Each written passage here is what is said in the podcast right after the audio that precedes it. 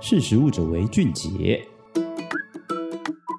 Hello，大家好，欢迎收听《识食物者为俊杰》，我是编辑若薇，也就是之前的史塔奇了。今天要跟大家分享的呢是这个贴的料理手法。大家喜欢吃锅贴或是生煎包吗？不管是有着多汁内馅的锅贴啊，或者是生煎包，它的底部或是外皮都有恰恰的那个酥脆口感的搭配。那这些呢，其实都是来自一种料理手法，叫做贴。那你可能会想，我煎也可以煎的酥脆，那煎跟贴又有什么不一样呢？那我们以两粒一块鸡胸肉为例哦，如果你今天要料理一块鸡肉。那你在烹调的过程中加入油，然后翻面让肉块煎至两面金黄熟透。那这种常使用的料理手法呢，就称之为煎。那如果你在煎的同时呢，会产生蛋白质的焦化和梅纳反应，那这也就是为什么有金黄色的颜色，还有那个香气的来源的原因。那如果你在煎的时候加入汤水后盖锅焖，那用这个焖的方式呢，让锅内的水蒸气将鸡肉的另外一面熟透。那这样就可以保持食物一面酥脆，另一面软嫩。那这个手法呢，就称之为贴，像是煎饺啊、水煎包这种酥脆的外皮都是这样来的。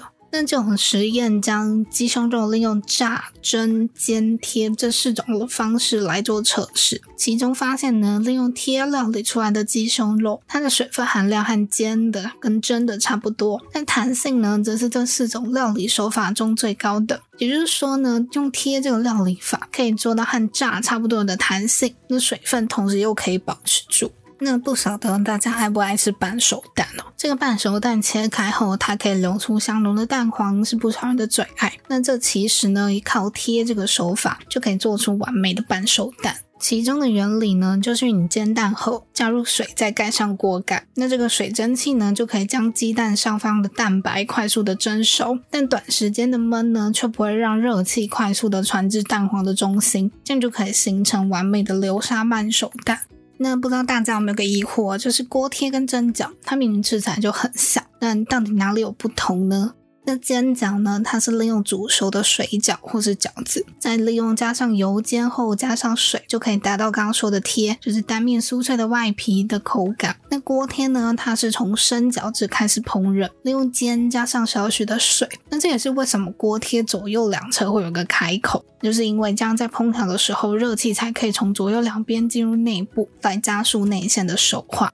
那我也不知道你有没有发现，在路边摊，或者夜市美食常见的生煎包，为什么它都要反着煎？那原因呢，也就是因为上方的面皮过薄，如果它不反面煎呢，很容易就破掉。那另外呢，在煎生煎包的时候，你才会看到那个店员将那个锅盖一直打开换气，打开换气。那其实也是因为焖太久的话，那个内馅的汤汁就会变成水蒸气，那会让整个内馅呢不断膨胀。所以如果你不将锅盖打开，这个生煎包可能就会破掉，那这个满满的汤汁流出来就浪费掉了。不知道你喜不喜欢这种贴料理哦？其实这个贴不是太难的料理手法。那也利用这个贴呢，不但可以做做出美味的半熟蛋啊，也能像锅贴、水煎包等等，甚至到鸡肉，它可以制造出一面酥脆，另外一面软嫩多汁的口感。就大家有兴趣的话，下次也可以在家里试试看。那今天的分享就到这边喽。如果大家在家里试这个贴的料理手法，有什么心得或是有想要分享的，都可以在下方留言告诉我。那我们下次再见喽，拜拜。